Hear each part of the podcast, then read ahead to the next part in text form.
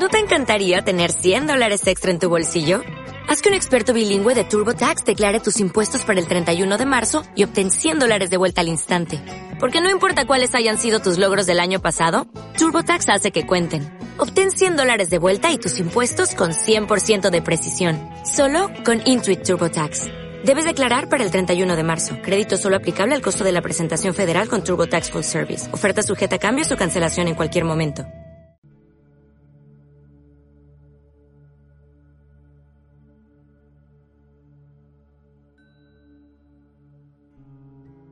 Muy buenas tardes, bienvenidos a otra emisión más de Radio Cosmos, para una audiencia con conciencia donde el único límite eres tú.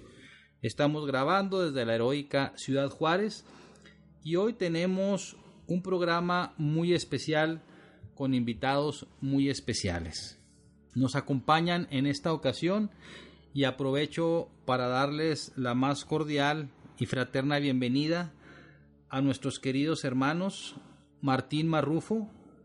Él es doctor en desarrollo organizacional, tiene una consultoría empresarial, es miembro activo de la respetable logia simbólica Homero Castillo Ibarra número 48 y en esta administración de la Gran Logia Cosmos del Estado de Chihuahua 2017-2019 es presidente de la Gran Comisión de Desarrollo institucional. Muy buenas tardes y bienvenido Martín. Gracias, buenas tardes, gracias. También nos acompaña un hermano de lujo, Marcos Delgado.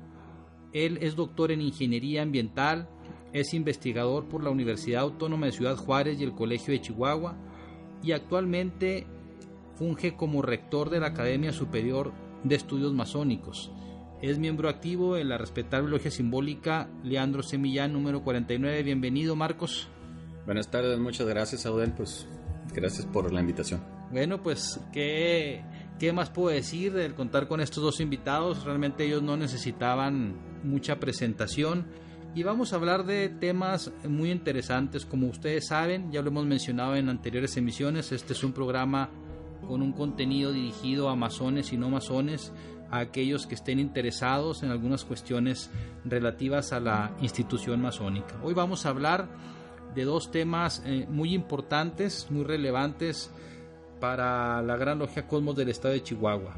La primera tiene que ver con la importancia del desarrollo organizacional e institucional. Para ello nos hablará más adelante Martín.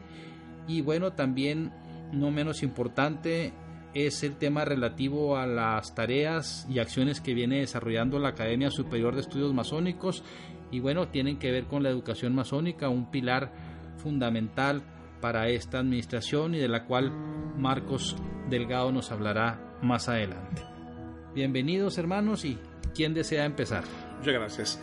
Bueno, gracias Marco por darme la, la oportunidad.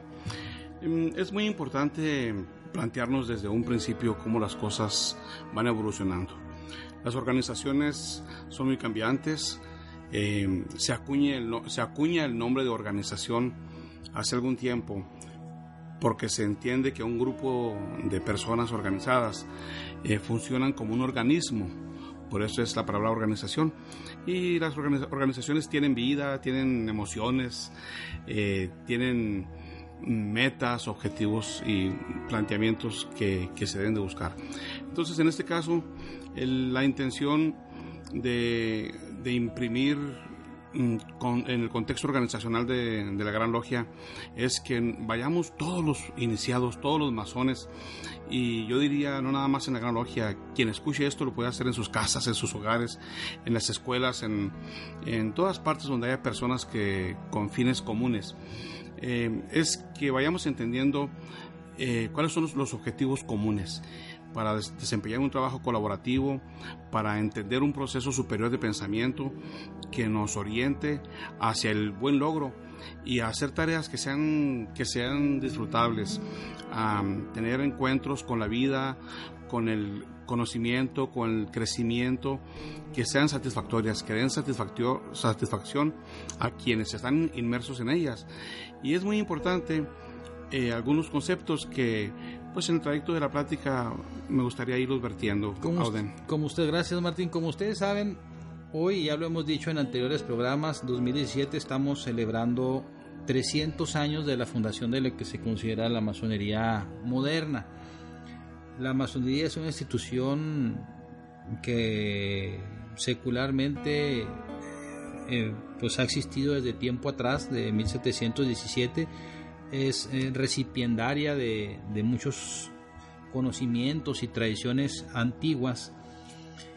Y bueno, tú que eres especialista en esto relativo al desarrollo organizacional, que me imagino que han de ser nuevas algunas de estas corrientes que tienen que ver con cómo consolidar a las organizaciones, cómo sanearlas, eh, cómo aplicar estas corrientes, esto que tú ves cotidianamente con motivo de tu trabajo, cómo aplicarlo a una organización pues que tiene y, que en su estructura pues cuenta con tradiciones, repito, desde hace siglos, cómo, cómo aplicarlas, hasta dónde podemos nosotros aplicar eh, eh, estas formas de, de, desarrollo organizacional a una institución como la nuestra que tiene por lo menos 300 años. Es que es muy importante reconocer, ahorita hace un momento yo hablaba del origen, la masonería es lo que es y ha existido y se ha desarrollado con, con mucha pertenencia en muchos confines del planeta, porque eh, los miembros de la orden estamos sujetos a ciertos preceptos que nos gustan y que le encontramos sentido. Tenemos símbolos que nos identifican entonces, eh, para que una organización prevalezca y que sea productiva, es importante que los miembros de ella entiendan cuál es la visión, de qué se trata, para qué estamos aquí, hacia dónde vamos, en qué nos apoyamos, eh, con quiénes contamos. Entonces, en este caso, el, ser miembro de un grupo no significa que, tú eres eh, quien va a potenciar el desarrollo del grupo significa que te vas, que tus fuerzas se van a asociar a las del grupo. Y en la masonería es justamente eso, ¿verdad? Yo, yo estoy segurísimo que los 300 años de masonería han sido exitosos y seguirán siéndolo por esos símbolos que nos dan unidad, que nos dan pertenencia y porque mm, tenemos muchos principios, el principio de unidad, que es muy importante, el de fraternidad, el de libertad, que nadie se resiste a esos preceptos y los seres humanos menos, que, buscamos esa, sentirnos verdaderamente felices, libres, eh, con un principio de asociación, miembros de un grupo. Eso nos, nos satisface, nos fortalece y la organización crece más. En el ambiente organizacional tenemos un precepto que decimos, la inteligencia de una colmena es muy superior a la de una abeja. Entonces, eh, es muy claro el mensaje, ¿verdad? En, la organización, entre más personas pensemos parecido o igual, o entre más personas vayamos en la misma dirección, más logros evidentemente vamos a tener. Pues a lo mejor ya, ya decir que igual o más o menos es ganancia con que pensemos. Pero bueno, eh, en, este, en este rol también creo que, que juega un papel muy importante el tema de la educación. Este conocimiento de lo que aquí se ha hablado, de, nuestras doctrinas, de nuestros principios, de nuestros símbolos, pues de alguna manera no serían comprensibles si no hay un, una vía de comunicación y en este caso pues lo es la educación. Marcos, tú desde hace tiempo has estado a cargo de, una institución masónica muy importante que es la, la, Academia Superior de Estudios Masónicos. De hecho, pues te toca creo que iniciarla, eh, eh, concebirla y, pues eh, con relación a esto que estamos viendo en cuanto a la importancia de la educación, ¿qué nos puedes compartir para quienes nos escuchan, Marcos, sobre la importancia que tiene esta figura para nosotros, y, pero también en términos generales el, el entendido de la, de la educación como un método precisamente para adentrarnos en ella? Efectivamente, como bien decía Martín hace unos minutos, la potenciación de una organización depende de las inteligencias que se, se adecúen a esa dirección, ¿no? Entonces, eh, uno de los principales objetivos de la educación es precisamente eso, potenciar las cualidades del ser humano Entonces la, la Academia Superior de Estudios Masónicos tiene como origen eso precisamente, la formación del modelo educativo adecuado a lo que es la realidad masónica, en, específico del estado de Chihuahua, pero en aras de tener un masón universal. Entonces, en ese sentido, la educación masónica que, que debería estar recibiendo el, el masón en este momento debe de, de, alinearse con los objetivos tanto directos como transversales que tiene una institución como es la Gran Logia Cosmos. Entonces, estamos tratando de adecuar todas las características que tiene la masonería y que son muy importantes y que de hecho el origen es educativo porque estamos hablando de que somos una escuela lúdica de pensamiento, somos una escuela liberal, somos una escuela que utiliza el simbolismo para empezar a crear la conciencia del ser, por lo tanto es una escuela en todo el sentido de la palabra. Entonces, esa adecuación que estamos tratando de llevar a cabo es precisamente en aras de de potenciar aún más ese, esfuerzo tanto individual que realiza cada masón como institucional en el caso de la Gran Logia Cosmos. Ahora bien, eh, ¿a dónde tiene que ir en este momento, eh, Marcos? Y te lo pregunto como rector de la academia que eres, ¿a dónde piensas tú que debemos de llevar realmente así? ¿Cuál es el, el, el, blanco al cual debemos de llevar la, la educación? Eh, tradicionalmente decíamos hace unos momentos que la institución recogía precisamente aspectos de, tiempo atrás. Tan es así que en algunos espacios de, de, la vida amazónica se estudian las que antes se llamaban las artes liberales, el trivium y el quatrivium, que eran materias que se veían en las universidades de la Edad Media. La gramática, la retórica, la lógica, la música, la astronomía, etcétera. Pero hoy el conocimiento es otro, las tecnologías son otras. Aparte de, ver estas materias que creo que es importante en la formación masónica, ¿qué rumbo es el que tenemos que tener hoy en pleno siglo XXI, Marcos? Eh, bueno, en, en, ese sentido yo creo que la masonería tiene mucho que ofrecer y es algo que a mí me encanta de la masonería que se adelantó a su tiempo 300 años, porque estamos hablando de que lo importante de, un modelo educativo, sea del que sea, tiene, tiene que ver más con su método que con el cuerpo de conocimientos que genera. Porque los conocimientos, pues, eh, de alguna u otra manera se, se, se vuelven obsoletos con el tiempo, pero el método persiste y esa es una de las grandes ventajas que ha tenido la masonería y por eso es la institución más antigua del, mundo de, su categoría, de su forma. El masón actualmente tiene que ser un masón consciente de que vive en un mundo globalizado, un mundo interconectado y precisamente es parte de su método los métodos, los modelos educativos han ido evolucionando con el tiempo, de forma que pasamos de un conductismo, por ejemplo, en donde era la palmadita y la ley de estímulo-respuesta, que entre paréntesis es la única ley social que existe, o la única ley que las ciencias sociales reconocen como tal, para posteriormente pasar a un cognoscitivismo basado en lo que es un estadio biológico, o sea, para que el aprendizaje sea significativo Apenas la educación está entendiendo que es lúdica, es decir, se realiza jugando. Los seres humanos aprendemos jugando. Nosotros lo hacemos de manera simbólica cada vez en nuestras logias.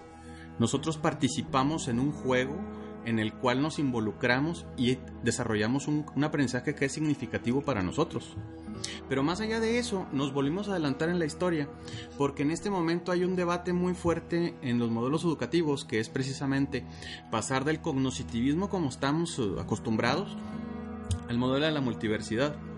Es decir, la, parcelización de los conocimientos va a dejar lugar a ser un modelo de la complejidad. Y eso es un modelo que funciona perfectamente en la masonería y que de hecho proviene también en parte de una institución como es la masonería, porque proviene desde una una serie de arquetipos totalmente diferentes. Tenemos personajes dentro de la masonería que participan en el área social, en el área de las ciencias naturales, que participan en, las artes liberales, como, como tú bien decías, mi hermano, y que esa riqueza de conocimiento nos permite además construir un modelo multiverso. Entonces yo creo que para allá debe ir la masonería.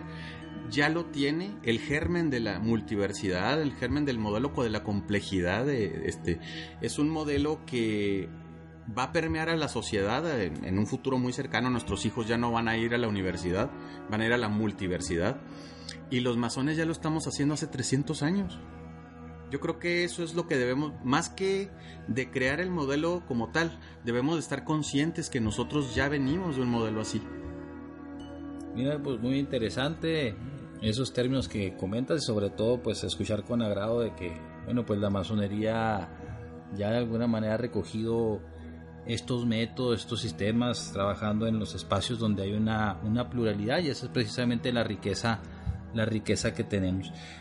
Eh, quiero compartir con quienes están escuchando que eh, eh, hablando de estos dos temas de particular importancia para la institución masónica y en concreto para la Gran Logia Cosmos del Estado de Chihuahua en esta administración 2017-2019, la cual me honro en presidir por la, la voluntad de, de, mis hermanos, pues entendemos la importancia precisamente de estos dos rubros, entre otros, lo que tiene que ver con fortalecer a la organización en todos sus ámbitos y fortalecer los procesos de educación de nuestros cuadros.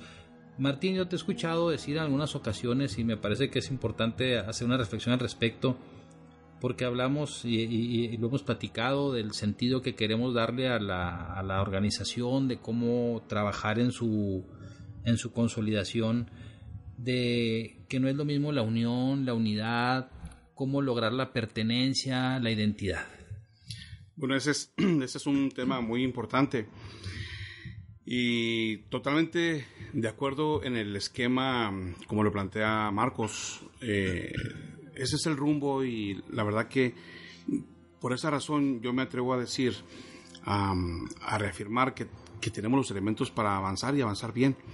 Em, efectivamente, el, el objeto es lograr la unidad organizacional hay que diferenciar entre unión y unidad.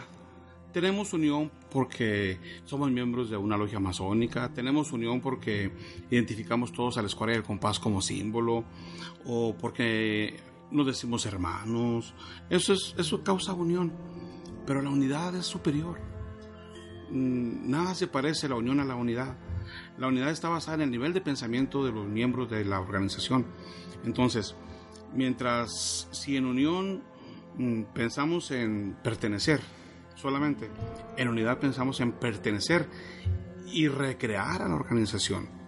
Si en la unión solamente eh, me gusta estar porque es muy padre estar con, con un grupo de personas con quien me identifico, en la unidad es superior porque aparte de que estoy con un grupo hago cosas. El grupo genera ideas.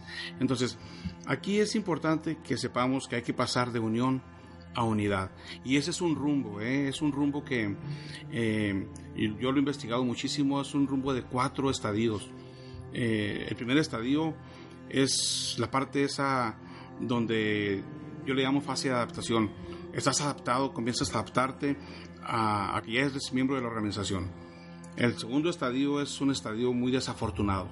Es donde te das cuenta que la masonería tiene muchas caras y que tú ya estás en esa parte y, te das cuenta que hay masones y hay eh, personas que necesitan mejorar sus procesos masónicos, mm, personas que se han equivocado, personas que se han ido. Entonces, ahí hay un conflicto personal. Hay que pasar de la segunda fase a la tercera fase. La tercera fase es donde ya dices, yo de aquí soy como decimos nosotros, una cosa es cuando tú llegas a la masonería y otra cosa es cuando la masonería llega a ti. En la segunda fase todavía la masonería no te llega. En la tercera fase te empieza a llegar la masonería. Y es, ese es el momento interesante donde comenzamos a cambiar de unión a unidad.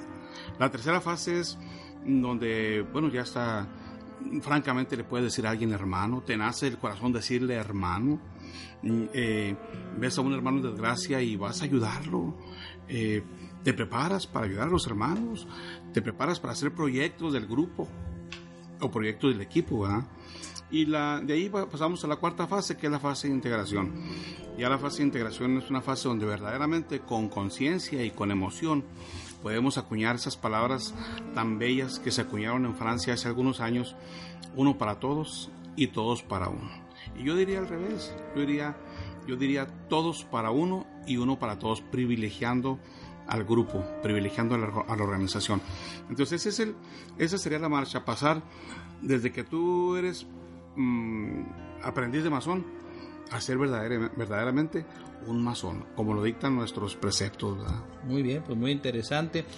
Ahora bien, en los procesos educativos, Marcos, eh, pues si bien es cierto, tocan aspectos como conocimiento de, nuestras propias temáticas, nuestros usos y costumbres, nuestras leyes, pero es posible también orientar desde la academia, el estudio, para aprender todo esto que aquí eh, aprender, es decir, enseñar a nuestros hermanos a ser fraternos.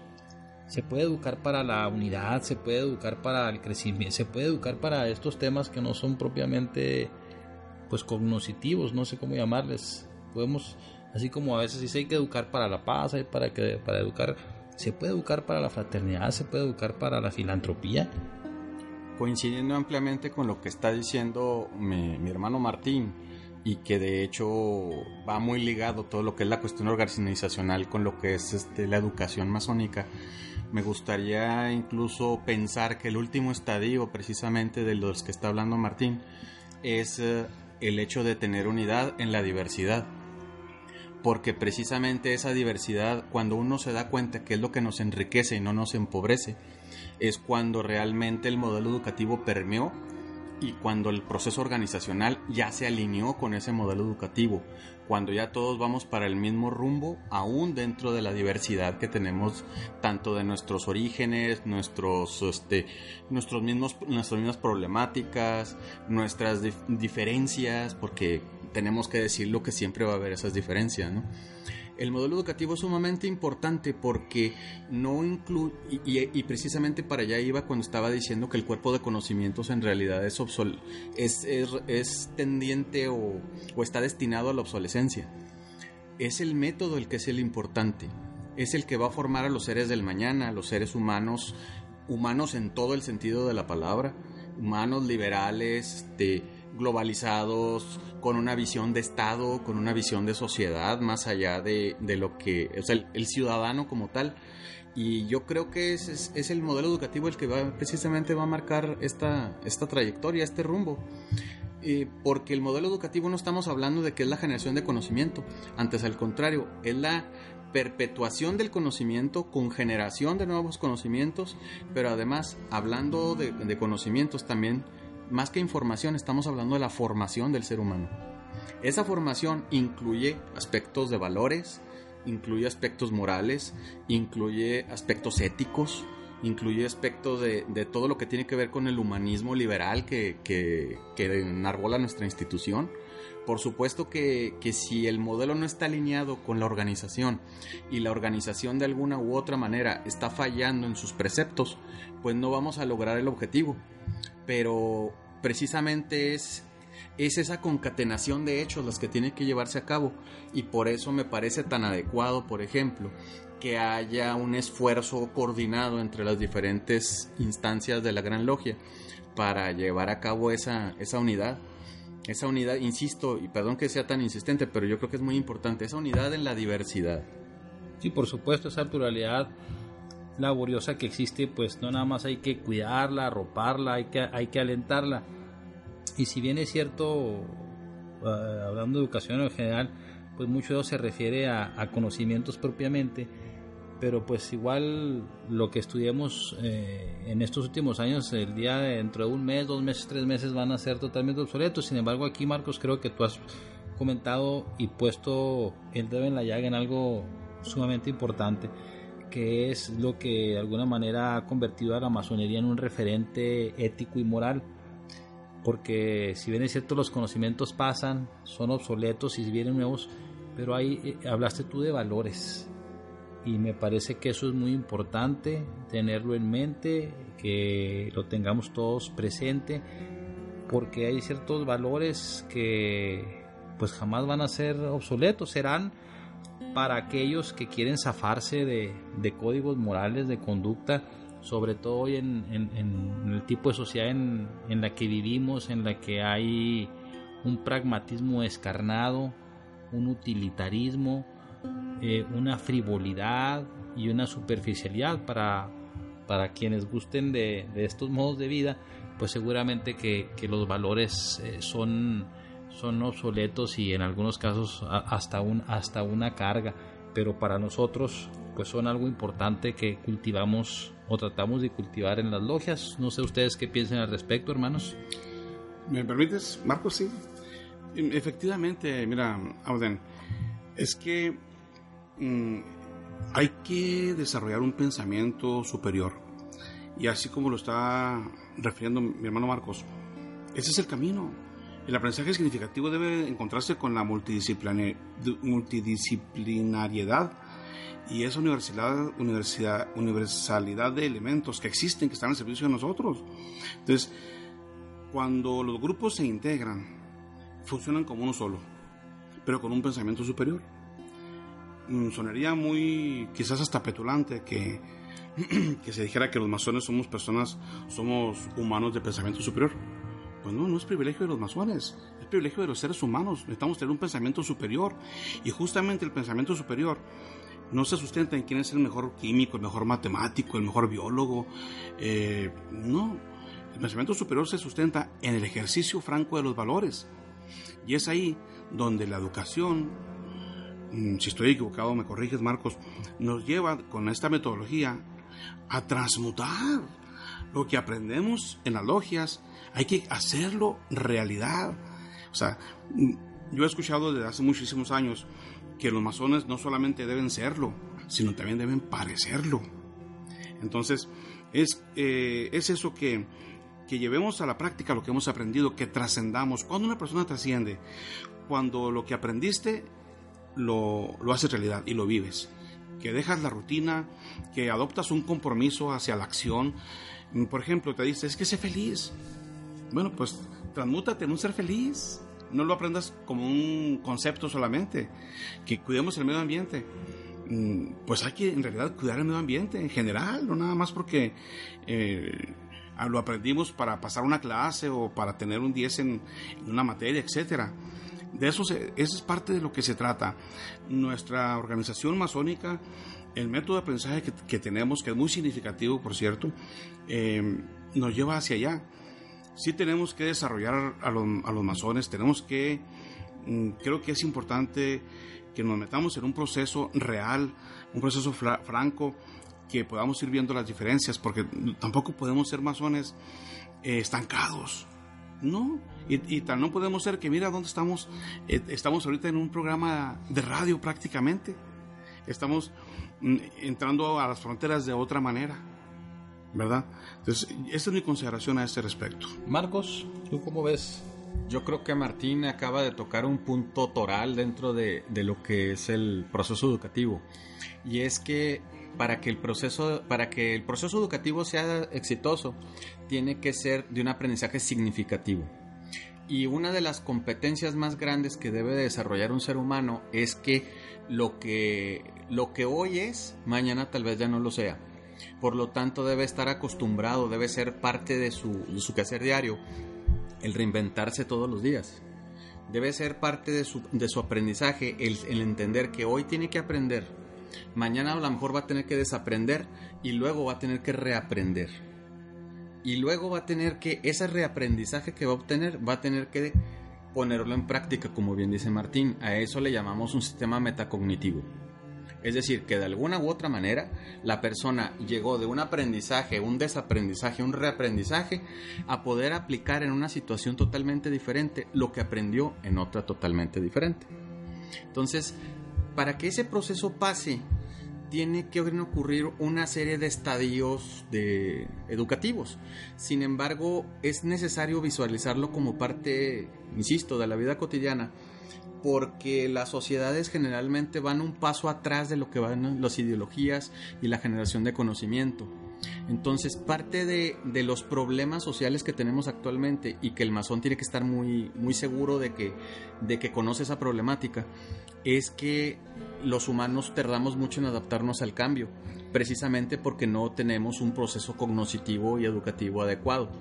Entonces, el hecho de que el masón lo practique todos los días, más allá de sus cuatro paredes de su logia y que sea un referente moral, ético, humanístico dentro de las instituciones donde se maneje y en la sociedad misma, viene precisamente arropado con eso, arropado con el hecho de que ese masón tiene que ir por delante de lo que es la zona de confort que, que se maneja, manejan los seres humanos en general. Todos nosotros estamos acostumbrados a no salirnos de esa zona de confort. Entonces el masón no puede hacerlo. Para eso necesita tener herramientas y esas herramientas se los va a dar un modelo educativo. Y en ese modelo educativo, por ejemplo, en el caso de la Gran Logia Cosmos, estamos poniendo especial énfasis en lo que es la formación de un pensamiento crítico y sistémico. Por ejemplo, de lo que es que conozca su historia, su historia no como fechas y nombres, sino como hechos que le dan relevancia a un qué hacer. Y aparte de eso, debe de tener competencias tecnológicas. Por ejemplo, eso que estamos ahorita delante de un micrófono es una competencia tecnológica. El masón debe estar capaz, debe ser capaz de sentarse enfrente de un micrófono así como estamos nosotros, para poder desarrollar todo lo que puede desarrollar y poder expresar sobre el mundo. Pues sí, totalmente de acuerdo.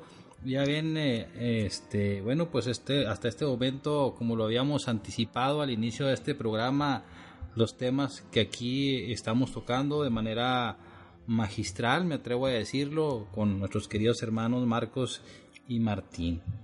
Eh, algunas otras cosas eh, importantes eh, que se dan en estos, en estos temas y lo han sido para esta administración.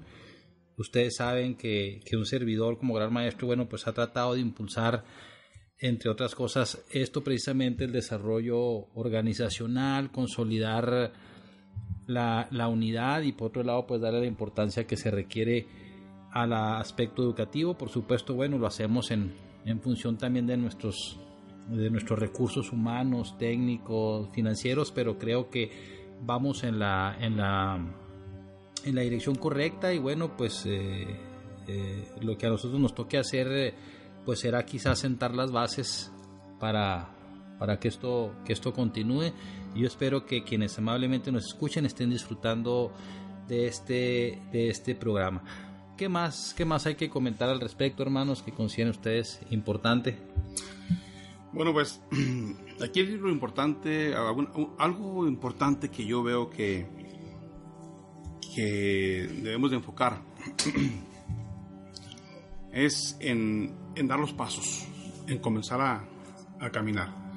Eh, y es iniciar con una nueva visión de las cosas, que quienes nos escuchan, que los masones que nos escuchan se dispongan de cuerpo, corazón y mente y que escuchen la propuesta y que se pongan a trabajar en el contexto educativo y que hagamos el esfuerzo por trascender, ¿verdad? Lo que, sea, que lo que se aprendamos lo enseñemos. Como reflexión final, Martín, ¿qué nos podrías decir para quienes nos escuchan? Mm, yo les diría que se atrevan a pensar distinto que se atrevan a pensar de una manera distinta, que se atrevan a ser liberales. Hay muchas cosas, todavía vamos a aprender cosas que todavía ni, siquiera nos imaginamos que, van a existir. Diría solamente eso. Muy bien. Marcos, ¿alguna reflexión final que quieras dejarle a nuestro amable auditorio? Totalmente de acuerdo con lo que dice Martín, la masonería debe ser más que dos horas de, participación en un grupo social, debe de ser un estilo de vida, un proyecto de vida y yo creo que deberíamos de, de creérnosla el hecho de que lo mejor que tiene la gran logia Cosmos que ofrecerle al mundo son sus, son sus miembros son los seres humanos, es el, es el principal activo que tiene la Gran Logia Cosmos.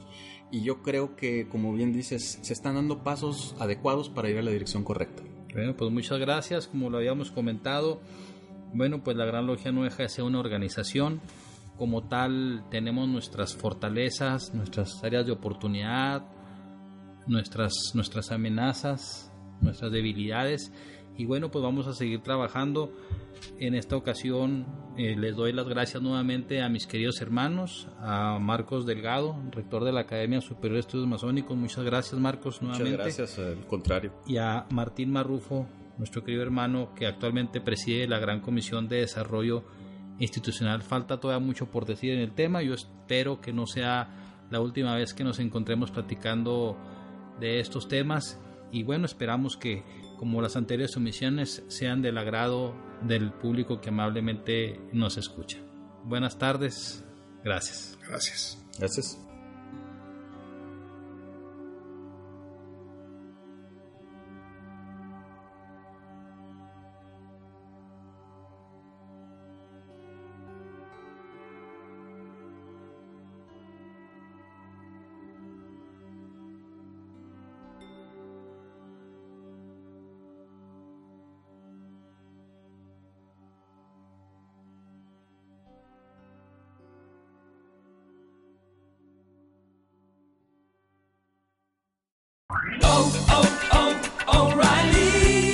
¿Necesitas ayuda? En O'Reilly Auto Parts te ayudamos. ¿Necesitas algún consejo? Te aconsejamos. Nuestros profesionales en autopartes están siempre disponibles para ayudarte a encontrar lo que necesites. Excelente servicio al cliente es solo una de las ventajas que ofrece O'Reilly Auto Parts. Los profesionales en autopartes. Oh, oh, oh,